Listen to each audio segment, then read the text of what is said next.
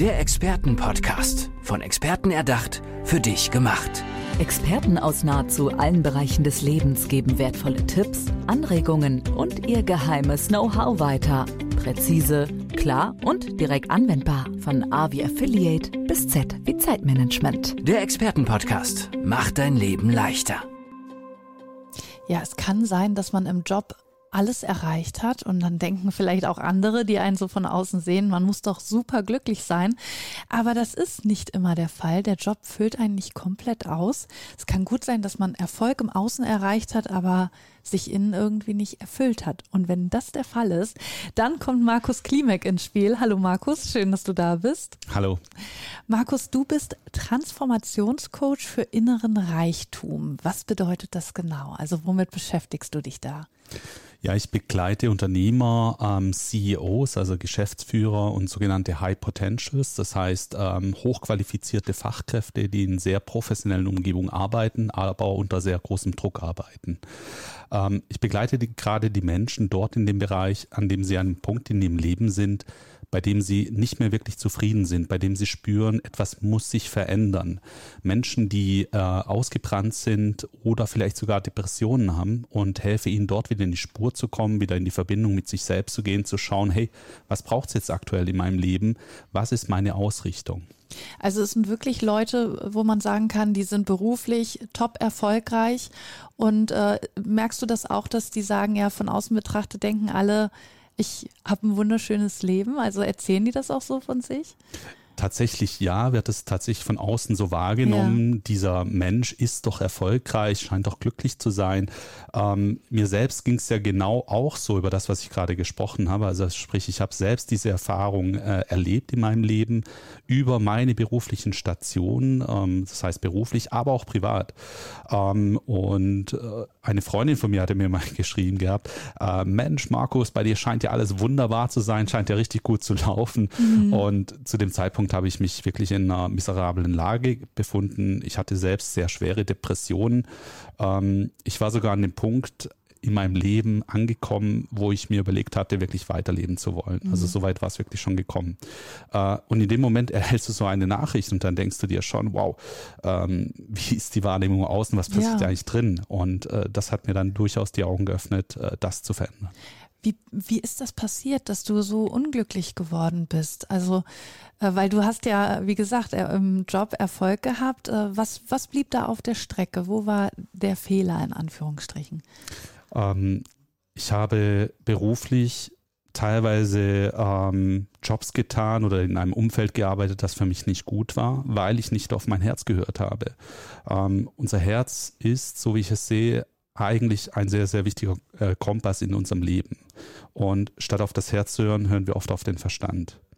Und meine These ist, ähm, wir sollten uns nicht vom Verstand lenken lassen, sondern das Herz sollte uns die Richtung zeigen. Und der Verstand folgt dem Herzen. Das heißt, der Verstand ist wichtig, aber er sollte uns nur darin unterstützen, das umzusetzen, was uns das Herz von der Richtung hervorgibt.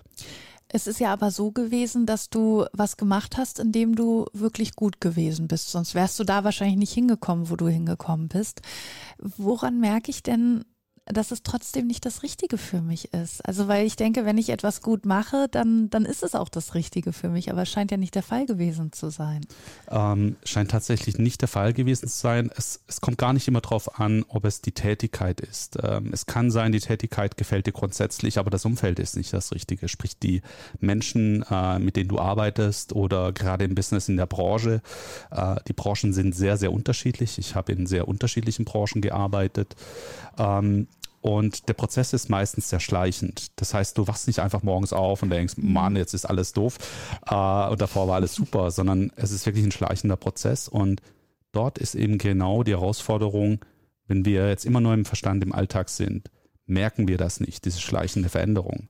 Wenn wir aber ins Herz reinspüren, dann sagt uns das Herz relativ schnell, ist es das Richtige oder nicht. Also für mich ist das Herz so etwas wie ein größeres Gehirn. Ja. Und tatsächlich ist es auch so, wenn du ähm, die magnetische Schwingung misst von deinen Organen. Ähm, man denkt oft, das Gehirn hätte die größte Schwingung tatsächlich im Körper, aber das ist gar nicht so. Das Herz schwingt am größten und äh, hat auch die größte Power in unserem gesamten System.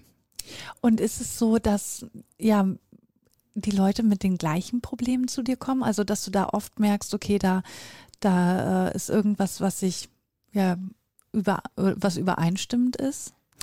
Ja, also dadurch, dass ich schon so viele Stationen in meinem Leben äh, durchlaufen habe, ja. äh, ich würde sagen, ich bin zwar noch relativ jung mit 38 Jahren, habe aber sehr schnell gelebt und ich habe eben in unterschiedlichen Businessumfeldern gearbeitet, habe unterschiedliche Herausforderungen gehabt. Ähm, meistens ist es tatsächlich so, dass die, die Menschen, die dann zu mir kommen, ähm, natürlich mal aus der einen Branche, mal aus der anderen Branche oder mal mit dem einen oder anderen Problem kommen. Aber ich habe tatsächlich bisher immer einen Zugang gehabt zum Thema. Mhm. Und selbst wenn ich die nicht dieselbe Erfahrung gemacht habe, kann ich mich sehr gut reinfühlen in diese Person, kann sie sehr gut äh, nachvollziehen und sie dadurch auch erreichen und dieser Person auch wirklich helfen. Was ist denn das, was den Menschen dann fehlt, die zu dir kommen? Also was sagen sie, was wollen sie wieder mehr in ihrem Leben haben? Mehr Lebensfreude, tatsächlich mehr Lebensfreude, Zufriedenheit, Ruhe. Das sind so die, die Eckpunkte. Ähm, man muss allerdings dazu sagen, das ist nicht allen immer sofort bewusst, ähm, weil das wäre ja schon die Lösungsorientierung, was sie mehr haben wollen. Äh, den meisten fällt zunächst mal auf, was sie eigentlich nicht mehr haben wollen. Und das ist eben dieses Ausgebranntsein, dieses Lustlose, mhm. ja, morgens aufzustehen. Ich weiß gar nicht, wofür ich eigentlich heute aufstehe. Also eher so dieses Problembewusstsein, das im ersten Step entsteht. Und im zweiten Step schauen wir uns an, hey, wo willst du eigentlich hin? Und, und, dann kannst du wirklich reinfragen, reinspüren, was ist jetzt das Richtige für mich. Ja, weil, weil ich würde auch denken, so, ich wüsste gar nicht, was sich im ersten Moment ändern sollte. Also sollte ich dann weniger arbeiten? Sollte ich irgendwie versuchen, mehr, mehr zu reisen oder mir ein neues Hobby zulegen oder so? Wo, wo setze ich da an? Ähm, man kann es nicht pauschalisieren, ist meine Erfahrung. Ähm, das genauso, manche verfolgen das Prinzip, okay, wenn du, ähm, wenn du nicht zufrieden bist in deinem Leben, verändere einfach alles, also Umfeld radikal. Ähm, ich bin der Meinung, auch hier, du musst erstmal die Verbindung zu dir selbst schaffen. Mit Verbindung ist gemeint, in die Ruhe kommen, ankommen, mit deinem Herzen in Verbindung gehen, weil das Herz wird dir dann sagen, was das Richtige ist. Das kann bedeuten, ja, du musst vielleicht sehr viel verändern in deinem Leben. Mhm. Ähm, das können, kann Umfeld sein, das heißt Freunde, Arbeit, Job. Es kann aber auch bedeuten, du musst im Außen gar nichts verändern. Nur etwas in dir drin, weil sich dann deine Wahrnehmung verändert. Und wenn deine Wahrnehmung sich verändert, äh, kann es sein, dass sich auch dein Umfeld verändert, ohne dass du es ja. austauschen musst. Aber das finde ich auch super wichtig zu sagen, dass man nicht sofort alles ändern muss, weil das kann natürlich auch ein Fehler sein. Also dann ist man vielleicht ewig auf der Suche danach, was einen glücklich macht, sondern erstmal, wie du schon gesagt hast, in einen selber reinhören und zu hören, ja, was brauche ich eigentlich wirklich? Muss ich dafür mir eine Auszeit nehmen? Ich stelle mir das so schwierig vor, wenn ich diesen Prozess im alltäglichen Hamsterrad durchleben muss. Also würdest du sagen, wenn man versucht, auf sein Inneres zu hören, muss man sich einmal komplett rausnehmen? Der Idealfall wäre tatsächlich, sich äh, eine Auszeit zu nehmen. Ja, die kann ein paar Tage so sein. Möglich? Genau, das ist eben nicht immer möglich, weil gerade diese Personen, von denen ich vorhin gesprochen habe, die sind natürlich total in ihrem Business integriert. Das heißt, sie sind dort wirklich täglich gefordert. Was ich deswegen mache, ist, ich beginne mit sehr kleinen Übungen. Mhm. Das heißt, äh, wirklich, das sind die sogenannten Tiny Steps, also die kleinen Schritte im Alltag, um diese Wahrnehmung zu verändern, dass wir auch in einem laufenden Business, ohne jetzt sofort rausgehen zu müssen oder uns eine Auszeit nehmen zu müssen, äh, um dort schon in die Umsetzung zu kommen. Auch hier schleichender Prozess, aber in die positive Richtung. Ja. Das finde ich auch total wichtig, das hier einmal gesagt zu haben, dass wenn man mit dir zusammenarbeitet, dass man dann nicht ja komplett aus dem Job raus muss, was für viele vielleicht eine Hürde wäre, sondern dass du sagst, du machst das in kleinen Schritten und man kann seinen Alltag nebenbei ganz normal weiterleben und bewältigen. Wenn man jetzt äh, bei dir ein Coaching buchen möchte, wie kommt man da an dich ran? Am besten über meine Website www.markusklimek.com Markus mit C geschrieben, mhm. Klinik jeweils mit K. Ähm, dort einfach aufs Kontaktformular gehen, äh, mir eine Anfrage schicken. Ähm, dann melde ich mich bei der Person. Wir sprechen erstmal ganz unverbindlich. Genau, wie sieht so ein Erstgespräch mit dir aus? Also Erstgespräch ist so, wir schauen uns an, hey, wo stehst du? Und da ist mir vor allen Dingen wichtig, offenes, ehrliches Feedback. Sag mir, was dich zurzeit belastet. Weil dann kann ich schauen, ob ich dich wirklich unterstützen kann. Mhm. Es gibt auch Fälle, wo ich ganz klar sagen muss, hey, da brauchst du jemand anderen dafür. Da bin ich vielleicht nicht der Richtige.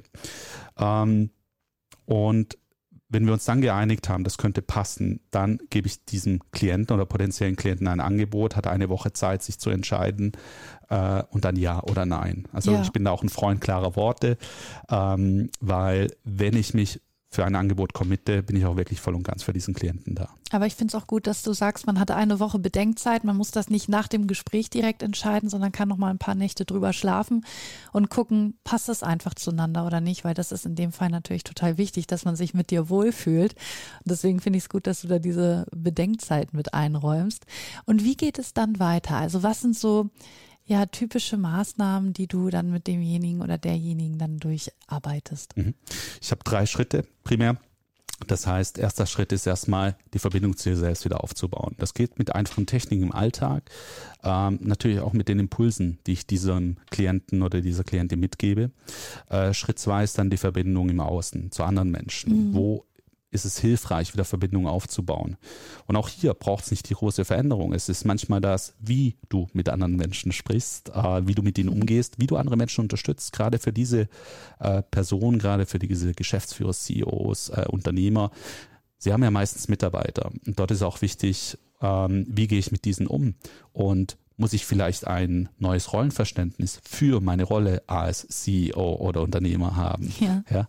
Und das ist eben der zweite Schritt. Dritter Schritt ist dann die Ausrichtung. Ähm, was ich festgestellt habe, gerade als ich ähm, einmal selbst das Burnout durchlebt habe, ähm, das Allerwichtigste ist, eine Orientierung im Leben zu haben. Das heißt, wo geht die Reise jetzt wieder für mich hin? Ähm, das heißt, wir schauen hier wirklich rein, hey, ähm, was sind so die nächsten Steps? Wo komme ich her? Wo entwickle ich mich weiter? Was kann ich mitnehmen aus dem, was ich bisher erfahren habe? Ja, also mhm. alles, was ich bisher erlebt habe, muss ja nichts Schlechtes sein, dass es mir jetzt äh, nicht gut geht aktuell. Aber wie geht es jetzt wirklich weiter? Wo darf ich der Held in meiner Reise in diesem Leben sein? Und was sind so ja erste Anzeichen, dass, dass wir hier nochmal so ein paar Tipps mitgeben? Also wo du sagst, oh, da musst du schon mal ein bisschen aufmerken, weil du hast ja selber gesagt, du hast das selber durchgemacht, ähm, wo man merkt, ich müsste vielleicht anfangen, was zu ändern, wo man, wenn man jetzt nicht die Erfahrung hat, vielleicht noch gar nicht so drauf hören würde? Meistens kann man sich relativ schnell die Frage stellen oder beantworten, ähm, bin ich aktuell glücklich mit dem, was ich mache? Da kommt meistens relativ schnell eine Antwort, zumindest bei einigen Menschen, bei manchen aber auch noch nicht. Ähm, manche Menschen haben noch ein bisschen so einen Schleier in ihrem ja. Leben vor den Augen. Ähm, was aber tatsächlich Anzeichen sind, kann ähm, schnelle Anfälligkeit für Reizreaktionen sein. Das heißt, wenn man sehr schnell gereizt wirkt ähm, auf sehr banale Dinge, ja, wenn man Fragen gestellt bekommt und man äh, reagiert über, das sind meistens schon Signale, hey, ja. pass auf, da läuft was in die falsche Richtung. Ähm, Wut, Ärger sind Emotionen, wenn diese häufiger auftreten, sollte man sich fragen, hey, bin ich noch in der richtigen Richtung unterwegs?